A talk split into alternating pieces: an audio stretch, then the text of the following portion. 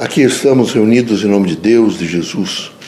Pedimos a todos que nesse momento façam reflexão, que meditem sobre temas importantes da vida, que vivenciem valores do Evangelho de Jesus Cristo. Pai, reunidos em vosso nome, pedimos proteção, luz, que aumente a nossa consciência para que possamos, no cotidiano, pelo menos tentar fazer melhor.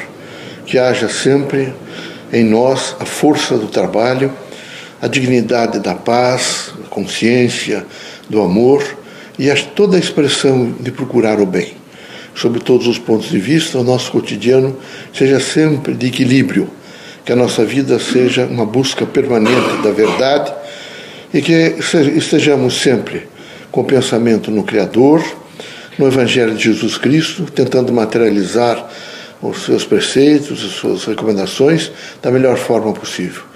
Em nome do Criador, Deus nosso Pai, de Jesus Cristo nosso Mestre, dos guias, amigos e protetores, damos por aberto o nosso humilde trabalho. Que assim seja.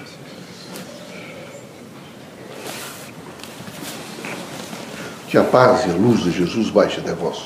Que as forças que emanam da sabedoria divina do Pai recaia até o vosso espírito, penetre em vosso coração e brilhe sempre no vosso lar. Leocádio José Correia, boa noite que católicos, protestantes, espíritas, religiosos em geral, o homem, possa mais do que nunca agora, nesse momento terrível, uma quadra materialista de destruição, de atentados, de morte, enfim, de tudo aquilo que nega a própria vida humana. Possam realmente se conscientizar da necessidade do outro e do pertencimento a Deus e à humanidade. Possam estender os braços e conviver em harmonia com todos os outros e com todo o seu entorno esse é um momento difícil, meus amigos. É um momento onde a afirmação materialista se faz em todos os sentidos da terra, sem nenhum respeito à vida. Era preciso que os irmãos todos começassem a compreender que é necessário, mais do que nunca, olhar um pouco para dentro de si mesmo e descobrir o espírito, o ser que habita, evidentemente, a terra e que transformou a terra. O autor, o ator e o portador da cultura é o espírito.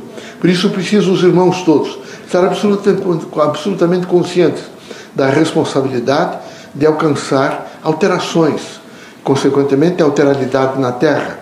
Queremos que os irmãos todos sejam muito fortes, fortes para delinear o seu caminhar, fortes para dizer a si mesmo não tem importância, amanhã será um novo dia, fortes para fazer o exercício do amor, fortes para saber esperar sempre com paciência, espírito público e dedicação. Aqui na Terra, em face dessa multiplicidade, da diversidade humana, é preciso paciência, é preciso espírito público e é preciso poder de renúncia.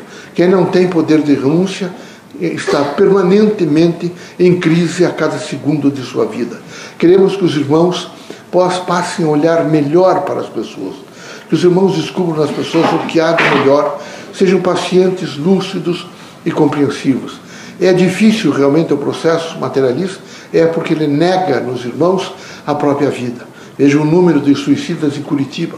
Veja o número de suicidas só na região sul do país. Depois some os suicidas no Brasil inteiro. E vejam que horror, por exemplo, alguém negar a sua própria vida. O que é isso senão uma negação do espírito?